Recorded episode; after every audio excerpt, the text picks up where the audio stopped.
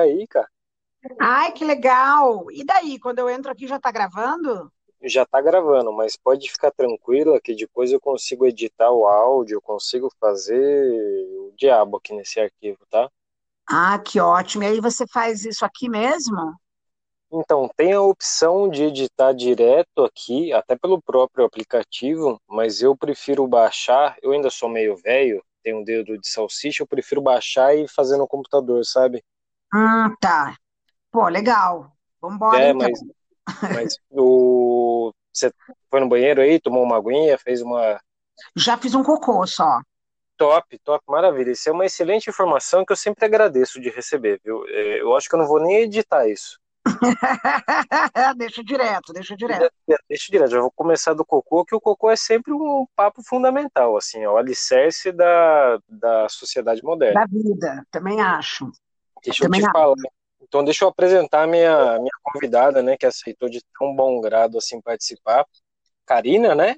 Eu tenho uma Uhum. dificuldade com o seu sobrenome, é Sbruzzi que fala? É, esbruse. Ah, então eu sempre falei certo, pô.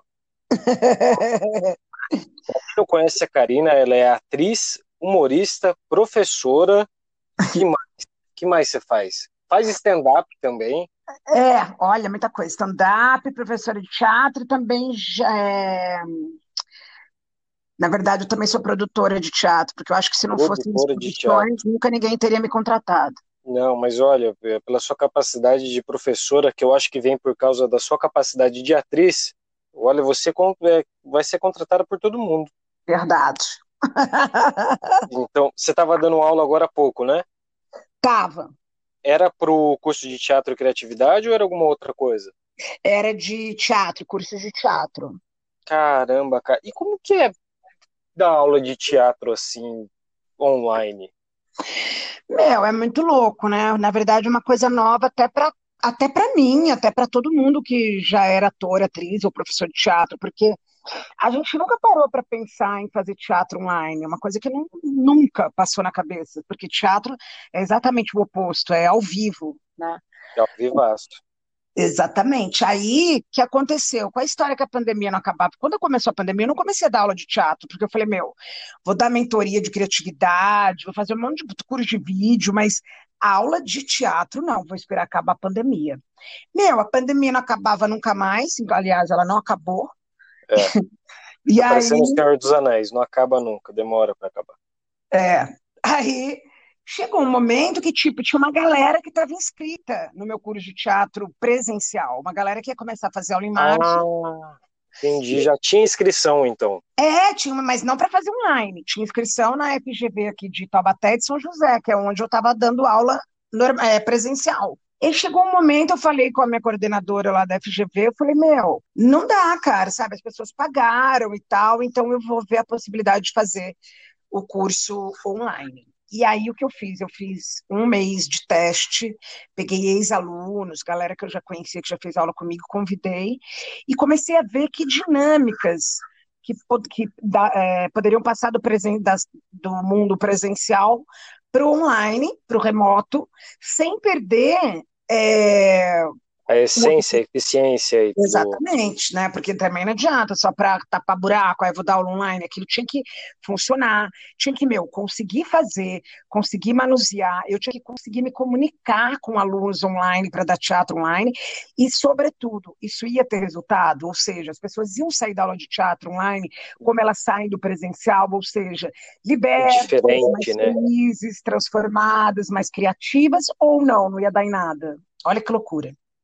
E como que foi essa recepção desses seus amigos, dessa maravilhoso. Não, tive umas dificuldades no começo, tipo, é quase, Ah, sim. né? Enfim, ter que rever todo o teu material, teu método para fazer, para ver o que que. Depois que eu fiz essa peneira, essa peneirada, aí começou, pô, essa galera que eu dei aula agora, que acabou agora, por exemplo, eles estão comigo no terceiro, acabou o, o, o terceiro módulo, ou seja, se cada módulo tem três meses online, os caras estão há nove meses fazendo teatro comigo. Nove meses. E eles já tinham feito alguma coisa presencial antigamente ou já entraram ou já entraram direto no online? É, tem, é meio a meio. Tem uma galera ali que já tinha feito teatro é, presencial, inclusive comigo, e tem um pessoal que não, que nunca fez teatro na vida e que entrou para esse curso aí, esse que eu te falei que já tinha gente inscrita. E, cara, são até hoje. Então, isso é prova que, meu, não adianta. Que funciona. É, é, é, só mudou, sabe? Não é melhor nem pior, é diferente, mas dá o mesmo efeito, as pessoas se envolvem, vira uma família do mesmo jeito, porque teatro, grupo de teatro presencial, sempre vira uma família, as pessoas ficam se gostando muito. Porque, lógico, né, Rô, ali é um lugar onde a gente não está se preocupando com o bolso de ninguém, nem com a profissão de ninguém. O teatro Exatamente. é um lugar onde a gente está nu, onde a gente realmente está tá se importando com quem a gente é e não com o que a gente faz a gente fica entregue, né? Entregue. A primeira aula de teatro online, eu não, é presencial também, eu pergunto quem é você quando as pessoas vão se apresentar, saca? Que você fala assim, ah, meu nome é fulano, eu sou engenheiro. Na minha aula eu pergunto, quem é você sem dizer o que você faz? Aliás, eu vou aproveitar, Rô, quem é você sem dizer o que você faz? Nossa, eu já ia falar que era uma pergunta difícil, você resolve perguntar ainda para mim, ficou mais difícil ainda. Então, olha eu só. Eu acho que eu sou é louco. Isso prova, sabe o quê? Que o ser humano ele não está olhando para dentro, está olhando para fora. A gente olha para o que a gente faz, para as nossas aparências, para o que o outro faz. Quando alguém pergunta quem você é sem dizer o que você faz, a gente fica calado, a gente não sabe o que dizer. Ah, a gente fica em choque. Eu fiquei pensando que eu falei, meu Deus, eu vou enforcar ela por ter feito essa pergunta para mim. Mas eu falei assim, talvez eu consiga sair dessa, dessa sinuca de bico. Mas eu acho que eu já passei vergonha aqui já, né? Mas não é muito louco, né? Tipo, é demais. Eu não sei quem eu sou também. Eu acho que eu, eu, eu não posso falar que sou professora. Tudo que você me perguntou no, no começo do, do podcast, tipo, cairia por água abaixo nesse caso, entendeu? Quem é a Karina? Aí eu vou ter que falar o quê? Cara, eu sou uma pessoa, sei lá, de bom, de bom coração, eu sou uma pessoa, pessoa sensível, super, hiper, mega alto astral, comunica, me comunico bem com as pessoas desde sempre, sou meio surda, tenho um problema auditivo. É... é um pouquinho surda? Eu sou. Eu tô falando uma altura boa ou tem que gritar um pouco mais? Não, tô ouvindo bem, tô de aparelho. Tá, perfeito. Não pergunto porque às vezes, é até de sacanagem, eu, eu acho que eu escuto um pouquinho menos do que eu deveria também. É, tem muita gente que escuta menos, mas a gente não tem essa cultura no Brasil. Tipo, você vai, você faz é, exame de vista, mas você não faz exame de ouvido. E, na verdade, a gente perde audição com muitas coisas na vida e a gente não sabe. Aí vai ouvindo nossa. menos e a galera tem vergonha. Puta, eu vou usar aparelho. Nossa, então eu sou um deficiente. Ué, mas por que você usa óculos? Por que você usa aparelho no dente? Porra, nossa, não tinha parado para pensar desse jeito. E realmente, né, não é pecado nenhum usar algum tipo de aparelho para te ajudar a ter uma vida um pouco mais confortável, né? Não, total cultural, Rô. Nos Estados Unidos as pessoas usam um aparelho desde a pessoa tá na adolescência, cara. Foi lá no otorrino laringologista e a audiometria deu um pouco, tô com um pouco de surdez, de período auditivo, o cara põe aparelho, tem aparelho neon para você ir para boate. Tem tudo, Sério? porque sério, porque a cultura deles, igual você usa óculos e aparelho no dente, você usa aparelho no ouvido. Aqui não, você tem que ser velho, gagá para pôr aparelho é só avô que pode usar, né? É só é. depois que tem neto que você tem permissão para usar. Então, mas isso, Caramba. isso aí fode o lado de quem? De quem tem uma perda auditiva maior durante a vida e não é velho, que é meu caso. Aí você bota aparelho e os caras vão falar, não, tipo, as pessoas têm, não tô falando todo mundo, tá? Mas no geral a galera deve ter um preconceito. Fala, caraca, ah, é absurdo, tem. A gente não gosta de, de ninguém que apareça ter algum tipo de dificuldade. É. O Porchat falou que tem um, um grau alto de, de, perda de audição esses, esses, esses dias. Não sei, acho... não. Para falar a verdade, ele... não sei dessa, dessa informação. E ele é um cara novo, igual você falou, né? Não é, não é um avô de 90 anos. Não, né? imagina, ele é dois anos mais novo que eu, entendeu? É, então, pô. Então é foda. Mas eu fiquei, eu com 30 anos já coloquei aparelho no ouvido. Então com 40 e tantos, aquelas que não quer falar a idade, né? É, não, assim, com, com alguns anos aí. E é desconfortável usar? Você sente alguma Mas, coisa? Ou... Fala, pois com 30, agora já tô com um pouco mais que isso, né? Com 30 e alguns meses. é foda. Então, assim, essa é a Karina. Eu acho que é isso. Tenho amigos é, que eu gosto muito, que eu considero minha família, Mas eu não sou uma pessoa que bota todos os amigos, todas as pessoas na minha casa ou vou na casa das pessoas, sabe? Tipo, eu sou, eu sou fácil de fazer amizade. E eu gosto mesmo das pessoas que eu me considero amiga. Mas. Ah, eu percebi isso mesmo. Você me ajudou muito, até te cortando, com, até com a gente se conheceu, né? Por causa que eu fui te encher o saco pedir conselho de stand-up, né? Foi. E tu foi super solista comigo, nunca me negou nenhum tipo de auxílio. Foi mesmo, foi muito louco, né? E daí depois a gente já estava no grupo lá que vocês fizeram.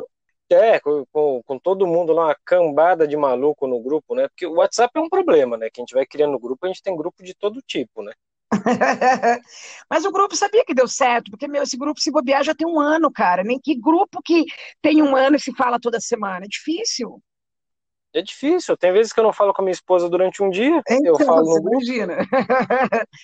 Saca? Tipo, um grupo de WhatsApp, pode perceber, meu grupo de os meus grupos de WhatsApp, tipo de teatro, que eu dou aula, falou, que fica todo mundo amigo, eu vejo toda semana. Acabou o grupo ali, meu, as pessoas quase que não se comunicam mais, assim. Claro, não é que fique inimigo, mantém o grupo, mas manter uma coisa semanal. De comunicação, né? Exatamente, só no grupo que tem química. É, e a gente troca a ideia de pensa em projetos novos ali naquele grupo direto e Direto, reto, né? diretão. Eu só não falo nada semana que eu não tenho tempo nem para fazer o cocô que eu fui fazer agora antes de começar o roadcast. Nossa, e eu, eu, é, é bacana que você falou o nome do podcast e eu não falei em nenhum momento, né? Como você pode ver, eu sou um grande apresentador, né? Eu não falei o nome do programa em nenhum momento. Mas eu achei legal você falou de, você falou, ah, é um nome podcast. Eu achei ele muito legal. É um trocadilho, né? É, gostei. É um, um trocaralho do cadilho, né? Não, gostei muito. Você falou. Ah, obrigado. E você falou que você não tem tempo, né? logo, né? Sabe? Tipo, logo, toda hora. E é bom porque tem essa associação com o seu nome. Então, quem você for chamar para entrevistar, que o cara não é muito teu amigo, não conhece você tanto, mas porque é rodcast, ele vai sempre lembrar que você é Rodrigo. Não tem como, é uma associação direta. Caramba, eu não tinha nem pensado nisso. É. Muito obrigado. Eu já tô ganhando mais com você aqui. tá excelente, cara. Imagina. Obrigado mesmo, cara. É. Você falou de tempo que às vezes não tem tempo nem para cagar, né? Eu eu sou um cara que demora muito para cagar. Você tá dando aula por muito, muitas horas por dia, né? Você Tô. tá tendo treinamentos. Uhum. Ah, você acha que aumentou na pandemia? Desde que começou a pandemia, um pouquinho depois, né? Igual eu te falei, eu fiz uns testes antes e tal. Depois de uns dois meses de testando coisas online, eu me joguei, meu. Até porque eu não tinha outra saída, entendeu?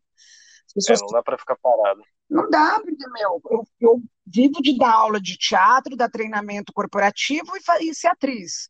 Ou seja, né, no stand-up eu sou muito nova, não ganho grana ainda.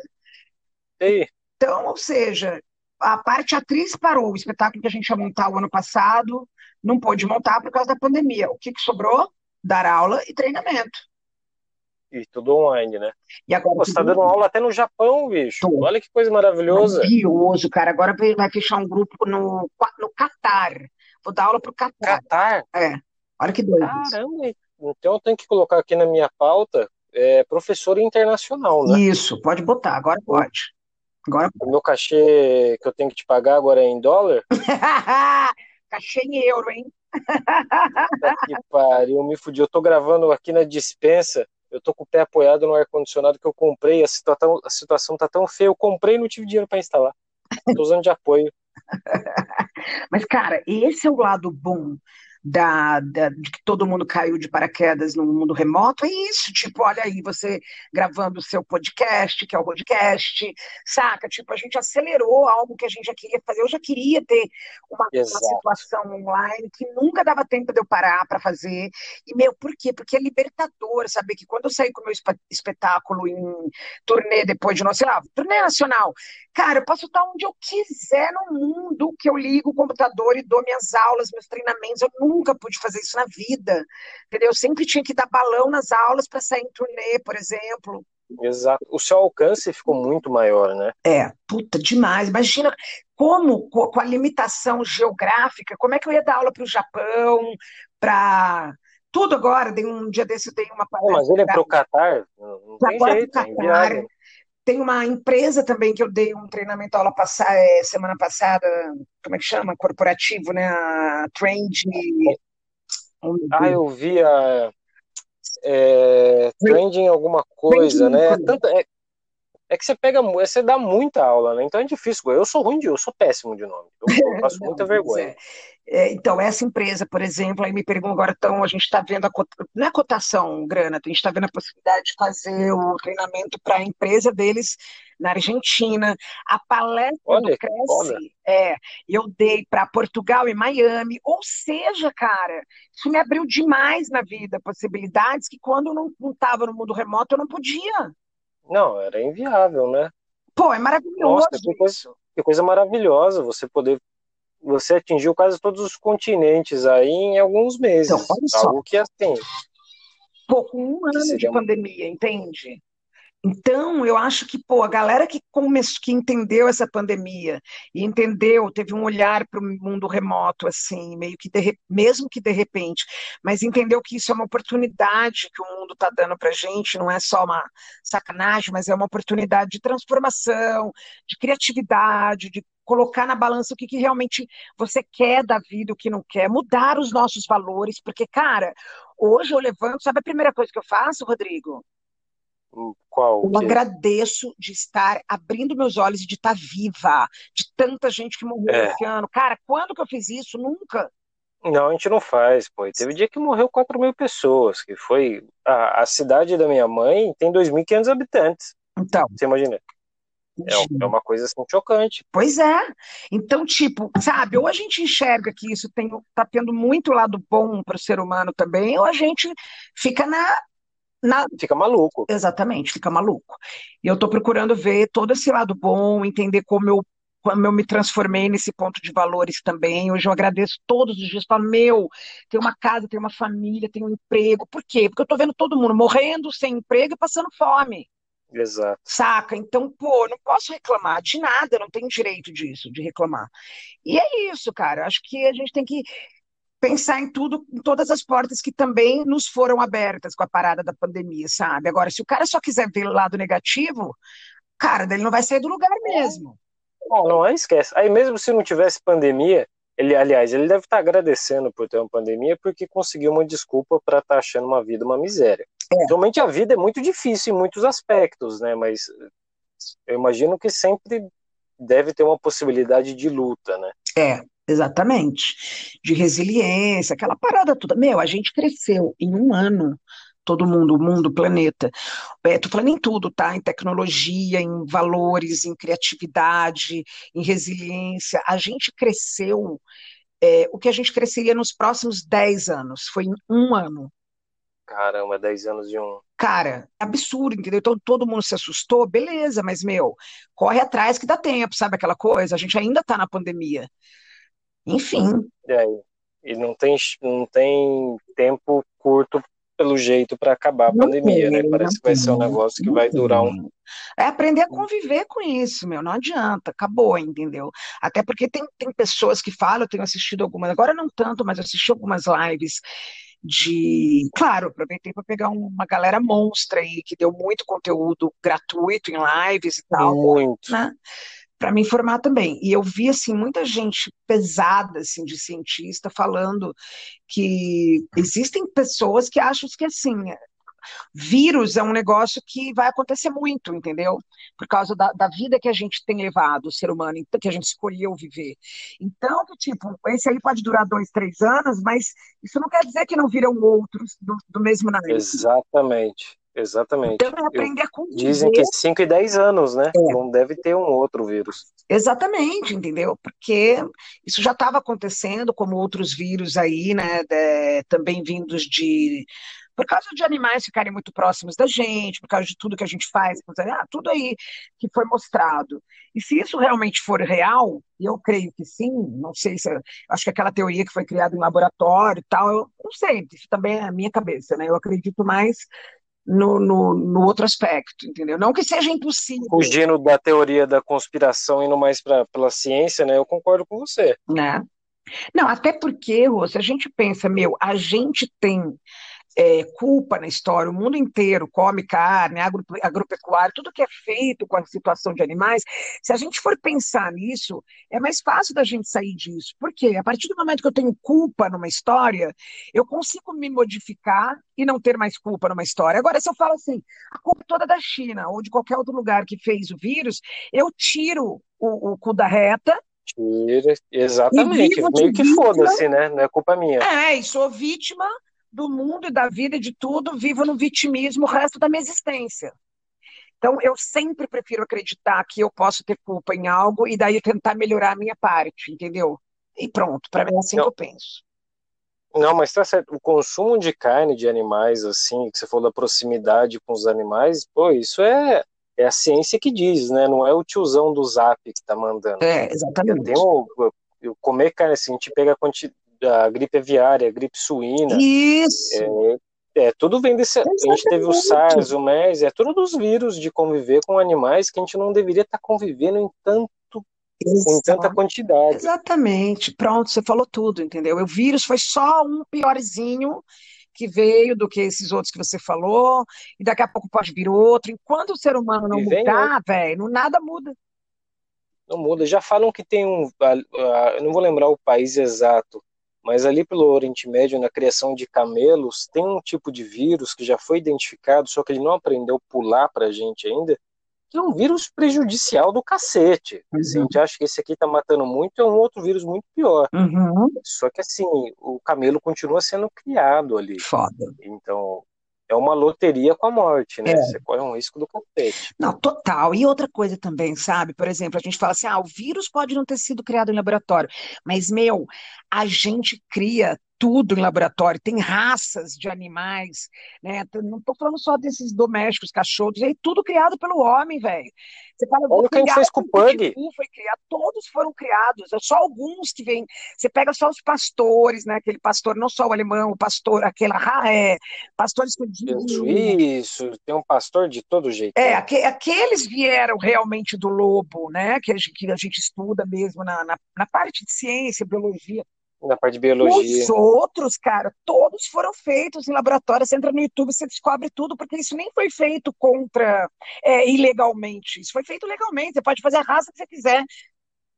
Sabe? Você vai fazer o cruza esse com esse com esse até chegar naquele que o cientista quer para determinada função. Ou seja, então se a gente cria animais de todos os tipos, em outras raças, a gente também está criando, a gente tá, entendeu? Tudo a gente está criando, e o vírus está dentro desses animais, ou seja, ele também acaba sendo criado pelo homem, pelos agrotóxicos que a gente dá para o cara que engordar a galinha, para a galinha ter 500 quilos para vender e ganhar grana, o que, que ele faz? Meu, antigamente, na época do meu avô, o frango que punha na mesa era minúsculo, velho. Cabia na minha mão. Era pequenino. A quantidade de antibiótico e vitamina que, que, a gente faz um diabo com esses animais de corte. Tudo, tudo, entendeu? Então, quando a gente come a vaca, né, o, quando a gente come o boi, o, o frango, o, tudo tá cheio de podridão. Por isso que o, o número de, de de câncer é um absurdo hoje em dia, porque antes era o cigarro que dá câncer, agora tudo que a gente come dá câncer.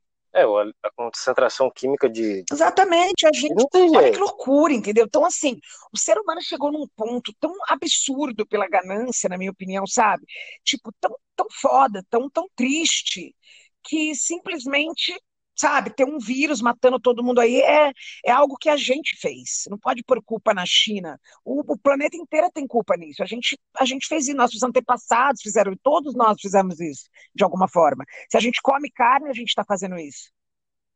Não, e comer carne faz um mal do cacete pro planeta, né? A quantidade de água que eles demandam, a quantidade. A gente tá aqui no Brasil, né? O país da agropecuária. Uhum. A quantidade de terra que precisa para criar um boi, Absurdo. a quantidade de água, é uma, é uma coisa assim surreal. É surreal. A gente desmatou a floresta para ter boi. Exatamente. Pô. Inclusive o lance de gás metano, né? Que é um absurdo pro, pro gás... gás metano, você sabe que é o peido, né? Eu, quem diria que o peido de vaca é tão perigoso assim? É porque a CH4 é, é, é, é, um, é uma fórmula né, química que vai direto para a camada de ar, destrói a, a nossa camada de. Quando de ozônio, de ozônio. né? E ajuda no, no aquecimento global. Né? Exatamente. Aí ferra o, aqueles buracos que a gente tem, para daí o sol vem, dá mais câncer aí. Bom, tudo que a gente já sabe o, o a, a, quantidade né, de, de gás carbono, gás carbônico, gás carbono, desculpa, ai, que ignorante. É, é, totalmente disso, da agropecuária, é, agora com o negócio da pandemia, que muita coisa diminuiu, meu, foi muito bom para até para a natureza, ecologia, natureza em geral, para a parte de ecologia. Eu acho que acho que foi o Everest, né, que não sei em qual ponto da Índia, não se via mais, tem coisa de 50, 60 isso. anos por causa da poluição, os caras começaram a ver Exatamente, é isso. É isso. A, a, gente pensa que a gente vai destruir o planeta e na realidade a gente está destruindo a gente mesmo, né? o planeta vai seguir ali. É porque a gente vive algum... no planeta. É, não, já caiu a porra do meteoro. Vou falar um negócio aqui no podcast que eu não aguento, cara. Você já viu a pessoa falar assim, meu, joga o lixo fora. Eu falo, meu, fora onde? Não tem fora. Fora né? onde, velho? Você vai lá no sistema solar jogar o lixo? Fora onde? Tudo que está dentro do planeta, de alguma forma, volta pra gente. Exato. E os negócios do sistema solar já tá um problema, né? Porque a gente corre o risco de ficar enclausurado no nosso planeta por causa da quantidade de lixo que existe na, acima do planeta, né? Porque a gente corre-se um risco de lançar algum satélite, algum foguete e ele colidir com algum lixo espacial que a gente tem. Olha a cagada, a gente fudeu com o nosso planeta e tá fudendo o espaço. Exatamente. Tá vendo? Olha só, nem jogando fora, nem jogando fora, a gente tá isento de consequência. É, a gente não pensa muito na, no longo prazo, assim, para a humanidade, é tipo dois dias. Exatamente. Passou disso, a gente já não pensa mais. A gente fala, ah, joga lixo aí, vamos vender soja para a China, vamos desmatar tudo aqui e plantar soja e foda-se. Exatamente. Quem precisa de, de macaco, de fauna e flora? Não, a gente precisa de, de dólar. Não, é, é podre, meu. Lance de, lance de, enfim. Eu acho que o mundo poderia ter ficado lá atrás, ou, quer dizer, não lá atrás, bilhões de anos, porque eu não sei como é que foi a vida aqui na Terra, mas por exemplo, até onde a gente sabe, né, que a galera, é, tipo assim, trocava, sabe, não tinha moeda. Ah, eu tenho um cacho de banana. No escambo, né? É. Aí o cara falava, ah, meu, eu tenho um cacho de uva, beleza, vamos trocar. Aí a merda que alguém chegou e falou, meu, quanto é que vale? Vai, dois cachos de banana vale um cacho de uva, porque a uva é mais difícil de ser plantada. Ah, é? Tá bom. Então, aí, aí foi lançando a moeda. Quer dizer, uma moeda valia ou dois cachos de banana ou um cacho de uva. Aí fudeu. Depois que entrou a moeda, antes as pessoas trocavam e não ficavam colocando dentro de banco a banana ou a uva. Não acumulava muito, né? Exatamente. Assim, o acúmulo de riqueza é realmente um problema. É, mas as pessoas viviam hoje, aqui agora, plantava ali para poder, sabe? Depois que o, que o ser humano entendeu que virou moeda, ele que ele podia guardar as moedas, aí ferrou o mundo, velho. Porque daí todo mundo começa a trabalhar por ganância, para ter dinheiro, para ter status, que daí quem tem mais não sei o quê, acabou, acabou tudo. É, só que o dinheiro não vai conseguir proteger ninguém de uma mudança. Aliás, o dinheiro, o, eu acho que foi o presidente do, do Santander na Espanha, a filha dele falou: é, o pai era um dos caras mais ricos mas ele não conseguia uma coisa gratuita, de graça, que era o oxigênio, não conseguia respirar por causa do Covid. E era um, e era um sócio, dono de banco do Santander, alguma coisa assim monstruosa. Caraca, então é muito louco isso, né?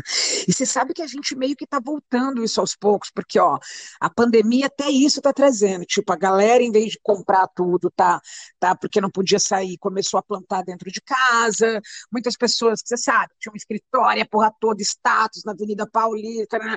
Agora o cara tá em home office, tudo obrigatório. Só que no obrigatório a galera começou a entender o quê? Velho, o simples é legal, menos é mais. Menos é mais, com certeza. Eu plantei algumas coisas aqui em casa. Maconha. Deu errado muito delas, mas deu, mas deu, mas algumas deram certo. Já colhi minha cebolinha, meu manjericão aqui para fazer o macarrão. Maconha você não planta? Cara, eu, eu acho que se eu fumar maconha, eu não consigo acordar de manhã. Porque a minha, a minha memória já é uma merda. Aliás, eu já acordo com vontade de voltar a dormir. Se eu fumar maconha, eu não existo. Eu não existo. Assim, eu, eu acho que eu deixo, deixo de existir. É, Marley, para. Peraí, meu, meu cachorro aqui arrancando o negócio do edredom. Ó, se você começar a arrancar Muito o negócio bom. do edredom. Qual é o nome do seu cachorro? Não, se ele começar a arrancar o negócio do edredom, ele vai ter que dormir na cama dele e vai sair da minha. Só isso, Marley. Pronto. Bonitinho. Ele, esse que você adotou em 2013, eu acho? O que que é? Esse que você adotou em 2013? 13? Como é que você sabe? Tá no seu Facebook. Jura? Não sabia. Que barato. Em, aconte... em acontecimentos. Cara, é ele mesmo, o Marley. Ah, cachorro é o melhor bicho que existe na Terra, né, Nossa, cara? maravilhoso, meu. É tudo de bom, meu. Eu não sei o que eu sou sem meus. Ah lá, não sou quem, não sei o que eu sou nem quem eu sou sem meus. Dá lá. Pronto, eu vou falar isso quando falar quem é a Karina. É apaixonada pelos doguinhos. Ah, eles são muito gostosinhos, cara. Porque assim, o, o cachorro, ele tem uma arma secreta que é a cara de dó, né? É. Por exemplo, esse, o seu cachorro podia ter comido o edredom, a cama e o computador. E casa. Se ele olhasse pra você, já acabou. É. Já É passou. verdade. Cara, Nem meu filho consegue fazer isso direito. é muito legal, né? Eles têm essa moral, né? Tem, eles têm uma. Por isso que vive pouco. Porque eles conseguem fazer a missão deles muito rápido. Cara, eles são mais evoluídos que a gente. Aquelas. Ele deve estar te olhando com uma cara de tacho, não tá? Totalmente. Totalmente. É, boni... é bonitinho demais. É uma pena a gente não ter câmera nesses Mas, momentos. velho, eu acho que eles são mais evoluídos que a gente sabe no quê? Tipo assim, ó. Cara, você xinga. É que eu não xingo, eu sou muito na boa, mas eu vejo gente xingando o próprio cachorro, pegando mal com alguma coisa. Batendo. Meu, dá um minuto. O bicho, tipo, ele não, eles não guardam mágoa. Quando o ser humano consegue fazer isso?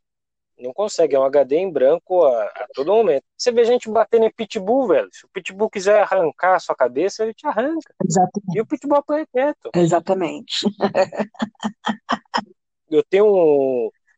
Eu fui numa, numa, num sítio antes da pandemia e ali devia ter, tipo, cara, muito cachorro, muito cachorro, tudo cachorro grande, um monte de Rottweiler.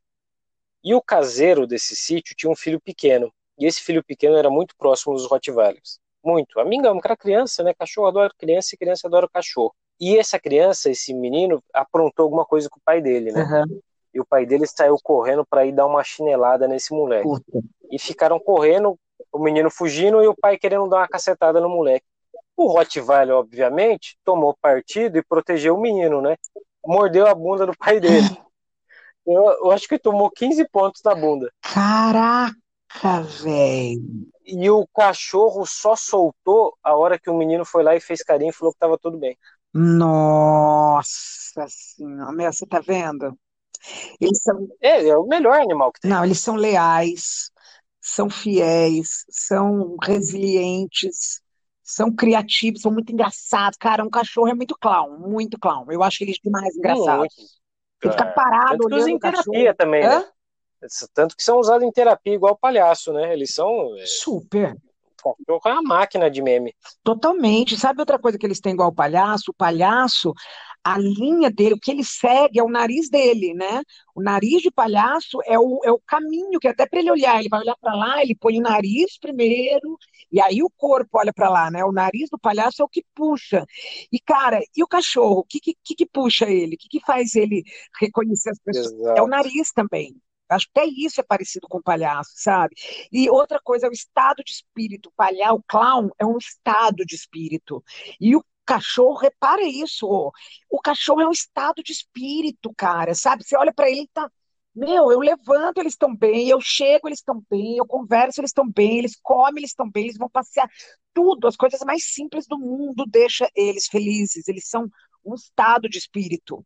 Então, se a gente for olhar para isso, é um aprendizado ferrado, porque o ser humano está muito inferior a isso. É, a gente, a gente causa algumas infe- infelicidades nossas, assim, complicadíssimas, né? É, exato. A gente sofre por coisa. O cachorro não, o cachorro tá sempre bem. Parece que ele sempre fumou um baseadinho, né? Ele tá sempre numa Está boa. sempre uma boa. Então, é um estado de espírito. É um estado de espírito que eles estão, sabe? Muito legal, meu. Acho demais, viu? Putz. Em compensação, eu tenho seis gatos, né? É, o gato tá sempre, o gato tá sempre pistola, né? O gato tá sempre assim, tipo, eu tô entre a fome, entre a preguiça entre a vontade de te morder, mas eu também quero receber um carinho na barriga. Ele é meio bipolar. o Ah, é? gato. Ah, E o gato, ele, ele é mais parecido com a gente. Em que O sentido? gato, ele no sentido de que assim, o cachorro te perdoa muito rápido. O gato, se você fez alguma coisa para ele, ele vai, ele, ele te olha com um olhar diferente, de, do tipo, eu sei que você Aham. não limpou a minha caixa de areia direito. Ah, tá. Você me deu um tapa na bunda. E ele vai te julgar por aquilo. O gato te julga. Uau! E eu amo os gatos, assim, eu sou, são todos adotados, peguei da rua também, tudo fodido. Mas o, o gato é mais parecido com a gente. Eu acho que é por isso que algumas pessoas não conseguem gostar Pode de ser. Porque, o- porque o amor do gato não é incondicional. Entendi. Ele não vai se esforçar para te amar, você que tem que se esforçar. O cachorro não, o cachorro, cara, o cachorro te ama. É, o cachorro fica te tentando te agradar o tempo inteiro. O cachorro, assim, tem até aquela piada, assim, eu já posso até ser cancelado aqui no episódio. Você tem que ver quem te ama mais, se é a sua mulher ou seu cachorro. o experimento que você tem que fazer é, em dois carros, trancar no porta-malo o seu cachorro e sua mulher. Deixa 15 minutos na sombra e abre o porta-mala para ver quem vai estar feliz de te ver. Verdade. Não façam isso, pelo amor de Deus. Eu acho que eu vou ser cancelado. Talvez eu corte essa parte. Provavelmente, né? Porque eu não ganho nem um hoje real ainda, já vou ser processado. Nossa, eu já tô fudido já, cara. Se bem que depois do programa do Dulce não deu tanto problema, isso aqui eu acho que essa piadinha aqui vai Deu passar. problema? Beleza. Não, não deu. Aí lá a gente falou umas, umas bobagens também, né? Ah, mas Pequenas. é, não tem jeito, né, cara? Como é que você tá vendo o cenário do stand-up com essa história agora de piada que nada a gente pode falar?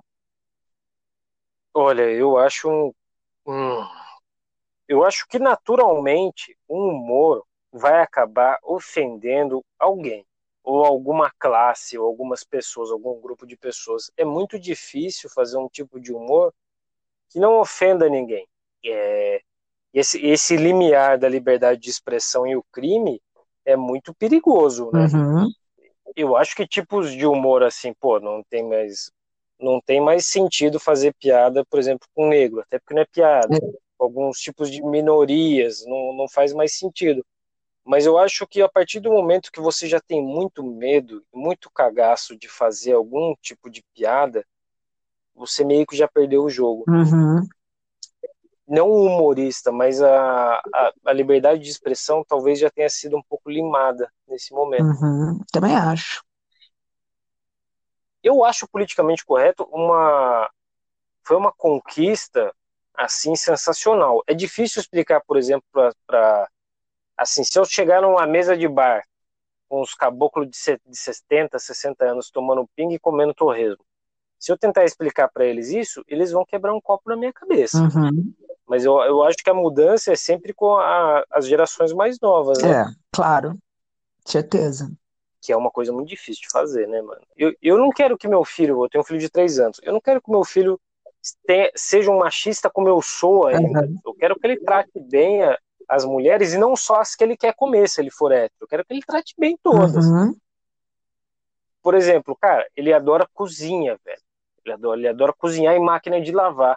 E isso já é um hábito, e uma- um comportamento que já gera piadinhas do tipo, ah, tem que dar um brinquedinho de homem pra ele. Nossa, galera falo- ultrapassada. Eu, eu falo, cacete, mano, ele não vai ter máquina de lavar e cozinhar em casa, ele não tem que aprender, ele tem que ser um incapaz, igual eu, que não só sei fazer um ovo mexido e um miojo. Uhum.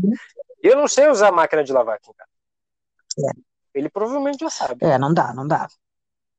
A gente tem que preparar os caras, os caras, eu tô dizendo homem e mulher, né? Os filhos, pra tudo.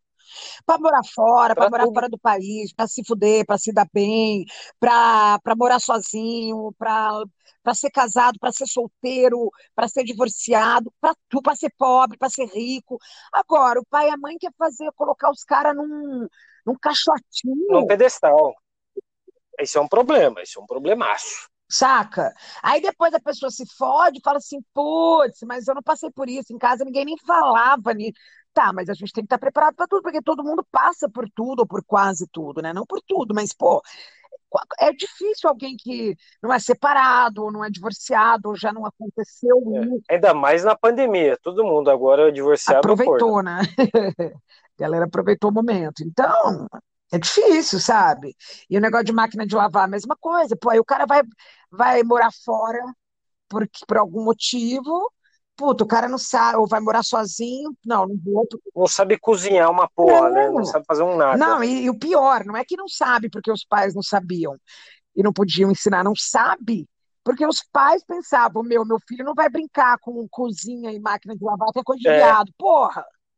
É coisa de viado, é É exatamente isso isso que que é eu ouço, cara. Ele ganhou uma, ele ganhou um- uma cozinhazinha infantil, cara, a coisa mais linda. E, bicho, ele adora panelinha, Claro. adora frigideirinha. Porra, excelente isso, cara. Excelente, Excelente.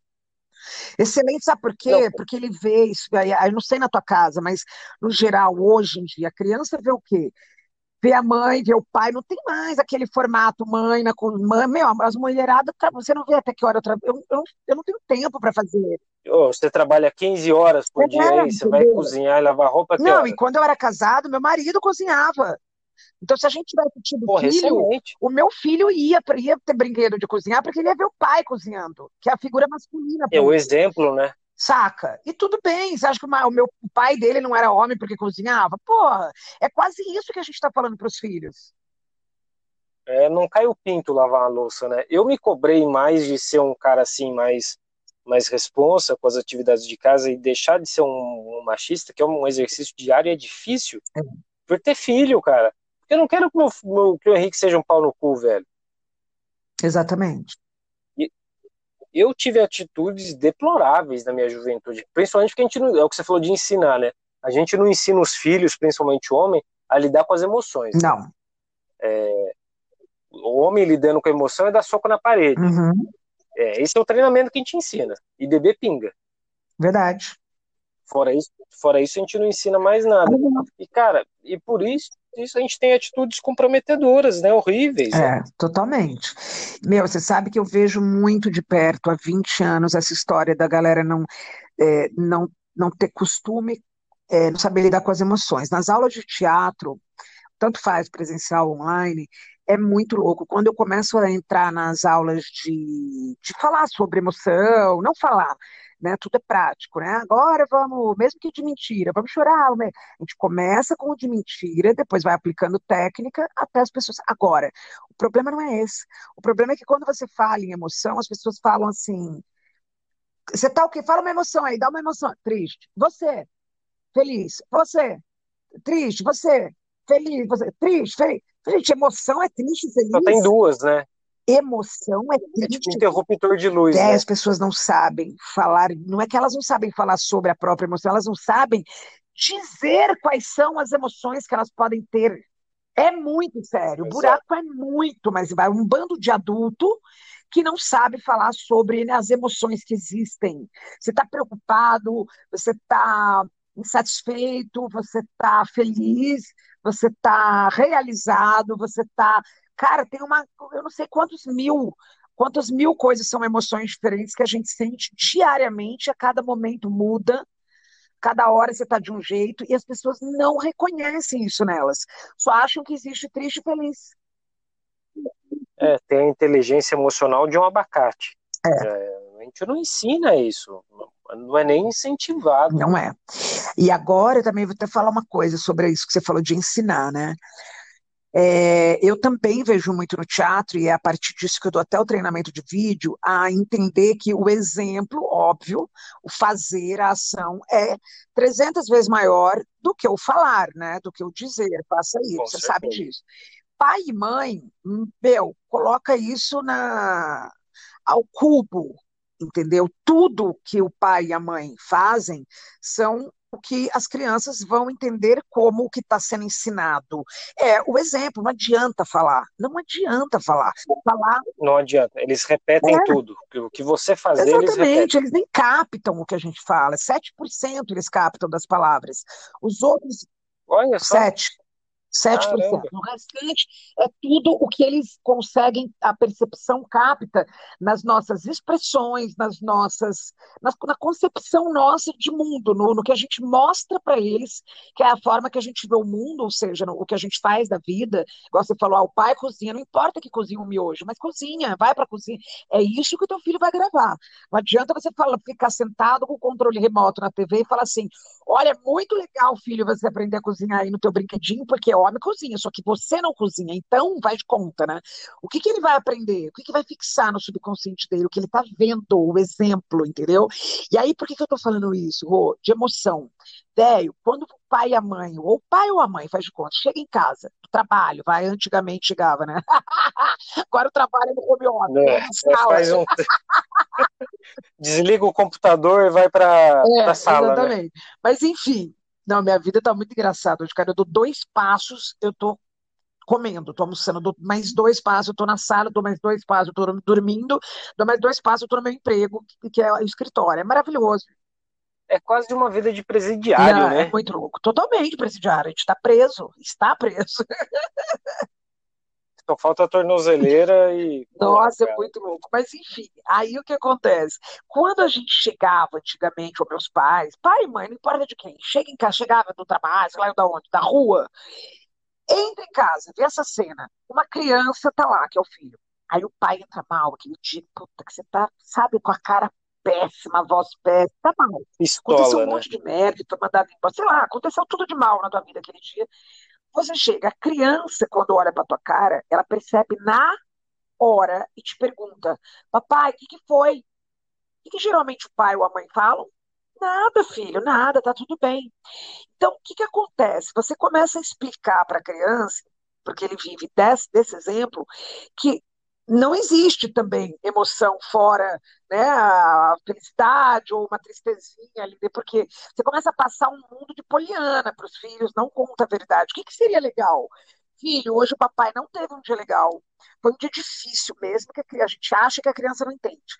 É, foi difícil, o papai teve um dia complicado hoje, cheio de coisas meio tristes, mas o mais importante é que o papai tá feliz porque tem você, tem a mamãe, tem essa casa, tem a olha os valores, saca? O papai vai passar por isso, o papai amanhã vai estar tá melhor, vai encontrar uma solução para os problemas. Meu, isso faz a criança entender que não é que não existe tristeza, não existe emoção, não existe mundo de merda. O que, o que existe é a realidade é, meu pai não vai morrer porque ele tem um problema. Olha como isso fortifica uma criança. Meu, meu pai não vai, ele falou que amanhã ele vai começar a ver uma solução para o problema. Caralho, cara, eu tô em choque com isso que você. Eu nunca tinha parado para pensar nisso. Véi, a gente tem que falar a verdade acho... filho, a gente não pode mentir. E sempre mostrar que tudo que a gente passa, a gente vai ter uma solução. Né? E vai mesmo, olha aí a pandemia, tá todo mundo com solução no, no final das contas né? Tô morrendo de Covid, mas não tô morrendo porque, saca? Porque não tem trabalho. Você empresta, você mora, você fecha a tua casa, vai morar na casa do pai e da mãe, depois de 20 anos morando sozinho ou com a tua família. Então todo mundo está se movimentando, está sendo resiliente, criativo. Agora, você vai falar para o filho que isso não acontece, que tua vida, aí que acontece? Um monte de filho problemático, querendo ir para o videogame, morrendo de raiva, querendo soltar a raiva na guerra, no tiro, na porra toda. Por quê? Porque, meu, ele não está entendendo de emoção, ele não sabe falar sobre as emoções dele. Nossa, que, que reflexão. Acho que você ajudou na criação do meu filho aqui um, um, um bocado. Eu nunca tinha parado para pensar que com certeza quando chegasse mais para frente o Henrique tivesse essa postura de perguntar o que foi, eu falar nada, filho, tá nada. Tá tudo bem. Exatamente.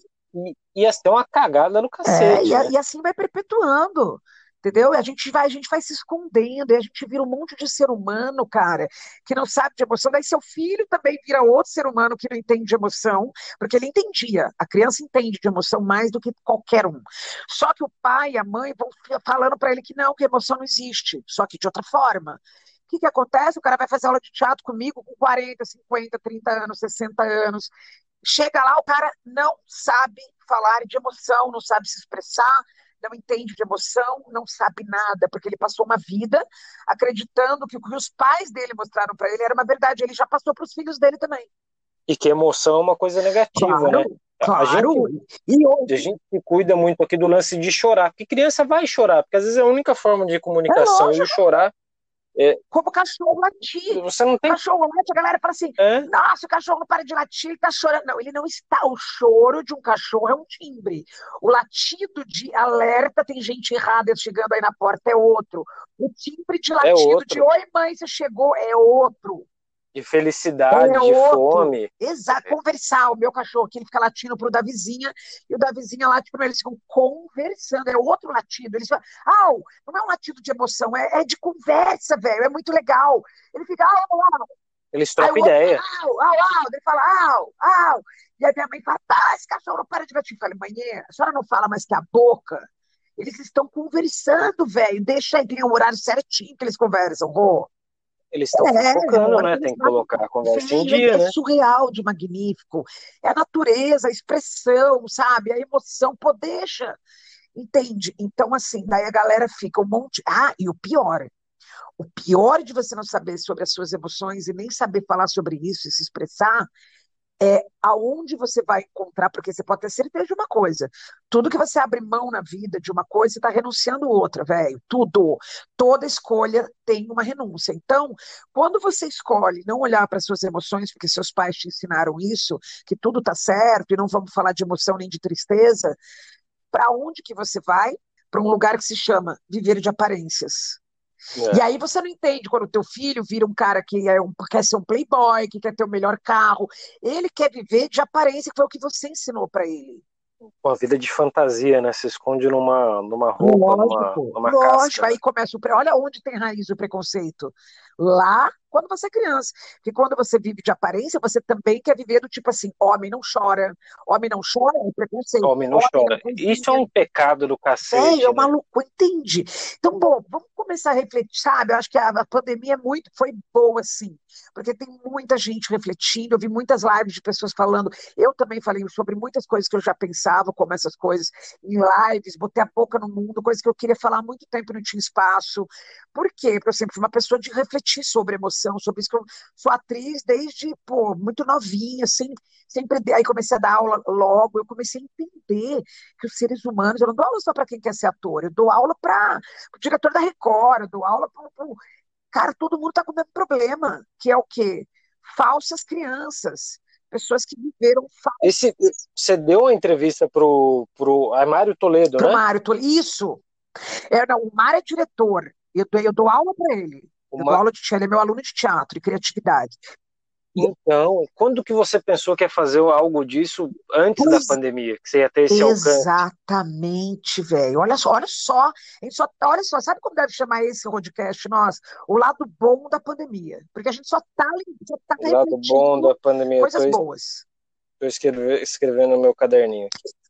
É que eu tenho uma letra pior do que meu pai que tinha mal de parte. então, ou mal de paz é, ou crise de abstinência, né? O cara não bebe álcool, a mão começa a tremer na hora. Abstinência de café é, também, viu? Meu pai não bebia café, a mão dele tremia, velho. O café é uma cagada. É. Nossa, açúcar. Exatamente, cagada mesmo. O cara fica mal-humorado. Até hoje a gente não dá açúcar pro, pro Henrique. Açúcar o quê? A gente, até hoje a gente não dá açúcar pro Henrique, pro meu filho. Ai, que bom, cara. Parabéns. A, então, a Carol, a mãe dele, minha esposa, ela é dentista, né? Odontopediatra. Pro azar dele, ela sabe tudo dessas coisas, né? Então ele, ele foi comer um chocolate sem lactose, Ótimo. sem açúcar, acho que na Páscoa agora. Um moleque tá pedindo, olha como que é foda, um moleque tá querendo comer chocolate o dia inteiro agora. Tá vendo? Olha só a força. Olha, é um olha, olha o vício que a gente fica em um minuto. Uma vez que você come, você tá viciado. Um minuto. Nunca tinha comido. Parece que tá no crack. É pior. É, é, Véio, é pior que o crack. Sabe por quê? O crack falam que a primeira vez que usa vicia é mentira. Tem muita gente que não vicia na primeira vez, nem na segunda. Agora, o açúcar é infalível. Eu não viciei. O açúcar é infalível. É uma vez o cérebro começa a pedir. É complicado. O, o... Mas eu acho que a gente está falando de lado bom, eu acho que da pandemia, eu acho que ela ajudou a gente para algumas pessoas até refletir nos vícios. Né? Eu imagino que teve muita gente que se afundou ainda mais nos vícios, mas é, é, com certeza ajudou. Por exemplo, tecnologia, redes sociais, é um vício hoje muito é. forte. Eu vi pessoas procurando fazer exercício, fazer caminhada. Eu nunca vi tanta gente caminhando pois assim é. na rua. Olha que maravilhoso. E é uma alternativa. Porra! Total, galera nem vai mais para academia, tá descobrindo a natureza de novo. Aquilo que eu te falei, a gente está voltando para aquele mundo de troca, a galera tá fazendo parceria. Em vez de moeda, dinheiro, status, como você não tem onde ir com o teu carro e não tem como mostrar que você é rico, a galera começou a fazer parceria de live, parceria de trampo. Meu, eu vou te dar tal coisa, um curso de teatro, você me dá tal coisa. A galera começou a fazer troca de novo. A gente está voltando a plantar no quintal porque não dá para sair para comprar. Então a gente está voltando, velho. A gente está voltando na nossa essência na nossa natureza, na nossa criatividade, que foi engessada durante uma vida e agora a gente está tendo espaço para ser criativo e sair da, da, da, do lance da pandemia, né? Para onde é que eu vou morar, como é que eu vou trabalhar? Isso é o quê? É aguçar o campo semântico, o campo das possibilidades, pô. E a gente falava que a gente não era criativo. Você acha que a gente está reforçando as nossas características humanas, de total, humanidade, aí, tipo a total, caridade? Total, total total. A gente teve um momento para olhar para a gente, para voltar para a nossa essência. E mesmo aqueles que estão, igual você falou, cara, a galera tá, nunca vi tanta gente se separar na pandemia. Você sabe por quê, né? Exatamente por tudo que a gente está falando aqui. O cara não olhava mais a vida que ele tinha, nem a mulher que ele tinha, a mulher, o marido. Quem se separou, quem já estava mal, mas não conseguia olhar para isso, vivia de aparência, velho. Na hora que você botou os dois para viver junto e sem aparência, as máscaras Fudeu. caíram. Falou, eu não gosto de você mais, nem eu, então por que a gente está junto? Se não dá para viver junto. Eles já viviam Caramba, separados, já viviam né? separados, cada um no seu mundo. Ninguém se escutava dentro de casa. Esses casais que estão se separando, Rô, eles estão separados há muito tempo, como dizia o Cazuza, solidão a dois. Eles viviam solidão a dois, só que ninguém olhava para isso. Não sei se era o Cazuza ou o Renato Acho que faltava coragem também? Oi? Ou não? Você acha que faltava coragem também? É tudo, era tudo, era a vida mecânica que a gente estava vivendo, sem ter, ter essa coisa de voltar para o simples. Agora o cara joga leite aqui na minha casa, voltou a jogar leite, desde igual na época da minha avó. Agora os caras trazem tudo na minha casa. Caramba. Leite, pão, tudo eu recebo na minha casa. Supermercado, minha mãe voltou, começou a cozinhar. Fé, o que, que é isso? Isso é maravilhoso. Eu nunca tive uma, uma, vida tão maravilhosa com a minha mãe como eu tive. Assim, a gente sempre foi amigas. Desde que eu me separei, voltei a morar com ela e tudo bem. Até meu stand-up é sobre a minha mãe. Mas assim, cara, sabe, mudaram, a gente se voltou mais pro, pro interno, pro interior da gente sabe? Não tem mais olhar para a rua, para o trânsito, para os problemas do trabalho lá fora, para olhar para a vida do outro. Agora, você passa horas na tua vida olhando para a tua cara, porque o celular e da aula online, por exemplo, é um espelho. O vídeo é um espelho, faz você olhar para você. O tempo que você gastava falando da vida do outro, agora você tem que olhar para os seus defeitos, para as coisas que você não gosta em você e não nos outros. Que é só você, você e você, você mesmo, mesmo, na maior parte do tempo. Cara, você né? vai fazer aula, você vai fazer um curso online, você tem que olhar para tua cara, porque você está ali na janelinha do Zoom. Você vai dar aula, no meu caso, que eu dou aula não sei quantas horas por semana. Quantas horas eu passo me olhando no espelho hoje em dia? Nem Narciso, nem Narciso ficou esse tempo olhando para o espelho. Ele olhou segundos para o espelho e gostou da imagem dele. A gente está olhando horas para nossa cara e tá, não gosta da gente, a gente está insatisfeito com a gente. Isso foi bom, sabe por quê? Porque é tempo de olhar para dentro e ver o que está ruim. Porque eu estou infeliz, porque eu não gosto de mim. Porque meu casamento tá uma bosta, bom, então eu vou terminar. Não estou mais vivendo de aparência, ninguém está vendo minha vida. É tempo de mudança. E por aí vai. E quem se gosta, quem tinha tempo para já estar, tá, eu, graças a Deus, já fazia terapia, já fazia teatro, sempre tive uma, uma, sempre foi impactante a minha história comigo mesma, graças a Deus, tanto boa quanto ruim. Isso, claro, uma pessoa que já trabalhava o autoconhecimento, hoje ela não está se estranhando no espelho. Hoje eu estou dando aula sobre isso, hoje eu falo sobre vídeo, eu destravo as pessoas, mas por quê? Porque eu sempre olhei para o espelho. Eu sempre tive autoconhecimento. Você já tinha esse Exatamente, trabalho, né? mas eu tô vendo um monte de gente aí espantada. O cara não quer nem ligar o vídeo porque ele não quer olhar para a cara dele. Ele fala assim: não, eu tenho vergonha de aparecer para os outros. Da mentira. Mentira, eu falo que o treinamento é mentira. Você está com medo de olhar para você. Porque olhar para os outros te olharem, todo mundo te olha a vida inteira. Desde que você nasceu, você vai na padaria, no banco, você namora, todo mundo te conhece. Quem não conhece você é você. Exatamente. Você falou de terapia, né? Eu tenho a impressão também que o número de pessoas que fazem terapia aumentou bastante por causa da facilidade de fazer online. Ótimo, viu? exato. Então, como é Olha só quanta coisa boa da terapia, Rô. Se a gente ficar 10 horas no podcast, a gente vai ficar 10 horas arrumando coisa boa que a gente viu na terapia, te garanto. Na terapia ou na pandemia, que terapia? Na terapia da pandemia. É, exatamente. Pandemia já pandemia Eu comecei terapia, a fazer né? yoga. Lógico. Eu, é, cara, eu comecei a fazer yoga. Eu tenho o, o alongamento de um Robocop. E assim, não só pela questão física, né, mas pela questão mental, também da respiração, da meditação. Porra, é sensacional, velho. É, é uma coisa assim. É muito esquisito ficar fazendo postura de, e relaxando de frente para uma câmera, mas é muito gostoso. Maravilhoso. Muito legal. Então, quantas pessoas não começaram a meditar na pandemia? Você está ali para não enlouquecer. Começaram a fazer terapia na, na pandemia para não enlouquecer. Começaram a fazer exercício físico para não enlouquecer. Começaram a fazer um monte de coisas para não enlouquecer. Agora, quem foi para droga ou piorou na droga para não enlouquecer? Porque já não é que não era para não enlouquecer, porque já era louco, velho. Você acha que esse tipo de gente tem alguma salvação nesse meio tempo? Ah, meu, eu acho que sempre há salvação. Eu, eu acho que tu sempre há. Enquanto a vida, a esperança em tudo. Tá no hospital, tá é, metido em droga. Eu sempre acho que tem. Só que assim, quanto mais o cara entra numa cilada errada, pô, mais é o esforço surreal que ele tem que fazer para sair. A gente tem que entender que, querendo ou não, tudo há consequência na vida. Então, pô, Infelizmente, quanto me melhores coisas você fizer na tua vida aí, pensar no teu filho, fizer meditação, vai fazer humor, tudo que, que eu vejo que você faz na tua vida, ou eu na minha, melhor vai ser o nosso dia amanhã. A gente só colhe o que a gente planta, ponto final. Então, Caramba, eu acho sensacional isso aí que você disse. É, é, é, eu, eu acho isso muito claro sabe? Só que, infelizmente, as pessoas têm uma distorção cognitiva catastrófica. As pessoas enxergam do mundo o que elas querem e não o que realmente poderia ser, o que realmente acontece.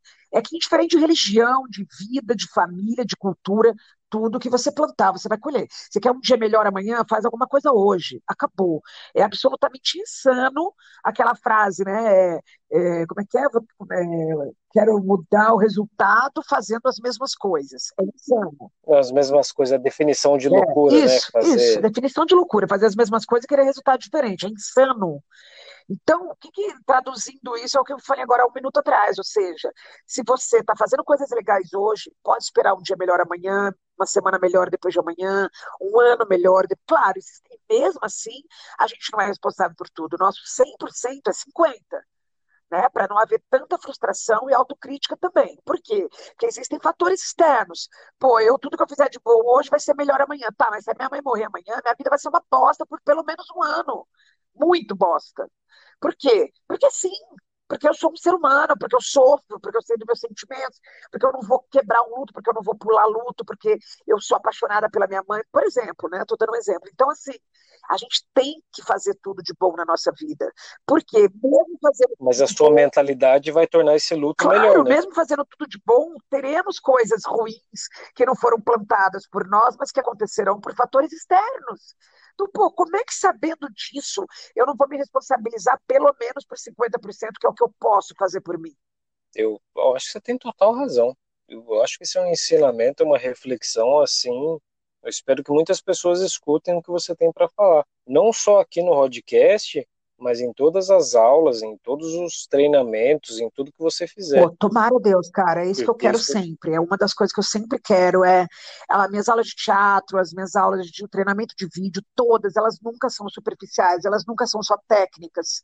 Elas são técnicas, mas visão de cara, quem é você nesse mundo, o que você está fazendo nesse curso, por que você quer aparecer no vídeo, o que está te travando, você sabe, a reflexão o tempo todo, Rô, porque você pode ter certeza, cara, as pessoas estão ali me procurando, não é por uma questão superficial, pode ser, um quer ser famoso, o outro quer, beleza, quer aparecer no vídeo, óbvio, mas se ele está me procurando, é porque alguma trava ele tem, ele não quer só técnica. Né? Ele, ele vai ter que se destravar de, de coisas que ele que ele tem. E eu não sou psicóloga, nem coach, nem porra nenhuma, mas eu sou uma pessoa que procura entender o mundo de uma forma, tipo assim, cara, sei lá, procura entender da melhor forma possível, mas não me responsabilizando por esse mundo. E a partir do momento. Enfrenta é, a realidade. Puxa pro né? peito, puxa pro teu peito a responsa. Pô, você é responsável pela tua felicidade amanhã, sim. Faz coisa legal hoje, pô. Ah, dá para o cara cair na droga na pandemia, mas ele cairia sem pandemia? Sim, ele já era da droga. O cara separou assim, o casamento já estava uma bosta. Entendeu? Tudo existe uma responsabilidade, a gente tem que chamar para o peito, tem que enxergar, porque é aquilo que eu te falei lá no começo do podcast, cara, se eu me responsabilizo pela, pela, pela, pelo vírus da pandemia, porque eu como carne, eu também tenho grande chance de viver bem amanhã, porque se eu, o mundo inteiro para de comer carne ou parar de viver da agropecuária, exemplo, vai um exemplo grotesco, mas simplesmente a gente é responsável por tudo, por jogar lixo, não existe fora, só existe dentro. Cara, são pensamentos criativos, fora da caixa. Eu nunca fui dentro da caixa, entendeu? Por isso eu dou aula de criatividade. Eu faço a galera enxergar além, porra. Não é enxergar o que propuseram, o que o mundo quer dela, o que os pais sugeriram. Porra, vai ser você. Vai pensar o que você quer, vai pensar fora da caixa, vai entender o mundo, vai entender você, vai fazer o que você quer, vai se responsabilize por tudo. Porque tudo que você pensa, que você faz, você vai colher amanhã. Acabou. Porra, perfeito. Eu acho que isso é uma fala, assim, até para encerrar o programa, que eu acho que a gente não vai chegar num ápice de conclusão, assim, tão, Legal. tão potente. É uma, é uma força transformadora. Olha, nossa, tô amando ouvir isso, Rô, juro, tô amando, porque é tudo que eu mais também, cara. com, com a Porra, minha vida, verdade. com as minhas aulas, com o meu exemplo, é tentar o ser humano entender que ele transforma tudo, ele tem um poder. Cara, o meu workshop nas empresas é sobre isso, é o poder criativo. As pessoas têm que entender o poder que elas têm de mudar tudo. Tá tudo dentro da gente, cacete. As pessoas ficam querendo ser outras, ser, ser como as outras, ser qualquer coisa menos elas, sendo que a maior bênção do mundo é a gente ser único, é a gente ser quem a gente é e ser diferente de todos os outros, de todas as outras pessoas do mundo, né? Então, eu fico muito feliz você me dizendo isso, porque me dá cada vez mais força Perfeito. de, de que eu estou seguindo o caminho que eu queria, sabe? De poder fazer a minha parte na transformação das pessoas. Olha, o, o curso de teatro e criatividade que você dá, você já está na vigésima turma, né? Eu já tô o quê? Na vigésima turma, já teve 20 turmas já. Você está começando a. É, tem uma turma nova começando segunda-feira, Rô. Olha, me fala, me você tem algum link, Tem. tem um nome, me fala o seu Cara. arroba. Parece uma cantada falhada, mas me passa o seu Tá. arroba aí. Me divulga as suas redes sociais e seu trabalho, no arroba Karines Bru, é que meu nome é aqui no, no, no- só no áudio eu vou ter que soletrar, né? Karina com K. É, Soleta, faz um soletrando do Luciano exatamente, vai. Karina com K, né? E Spruce é S de sapo, B de bola, de. Não, vou falar tudo animal, vai, já que a gente falou tanto de. É S de sapo, B de burro, R de rato, U de urubu, zebra, zebra e Y de Y, porque eu não sei um animal. É, Eu ia, eu ia falar, caralho, ela vai falar Y de que animal? Eu fiquei muito curioso para saber qual animal que você ia falar com Y. Y de Y. Y de hiena. Será que Vai. não é, velho? Não é, hiena com I. Não, hiena, é- hiena é com H, tem nada a ver com. Eu acho que não tem, deve ter animal com Y, deve ter, lógico, mas eu não sei qual. Enfim, Eu arroba também não. Carlos Bruce Vou tem o meu devendo. Instagram. E lá no meu Instagram, naquela biografia, né? Todo mundo fala link na bio, né? Na biografia ali.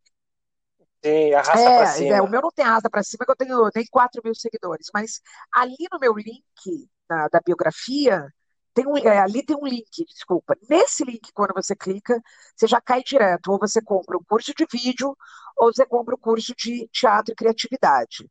Só o treinamento que eu dou corporativo, que não está ali, peça de teatro, isso não está ali, porque não tem como, né? Mas os dois cursos que rolam toda hora, um atrás do outro, estão ali. A melhor forma de entrar em contato contigo é pelo Ah, Insta, é, então. eu sou mais presente no Insta.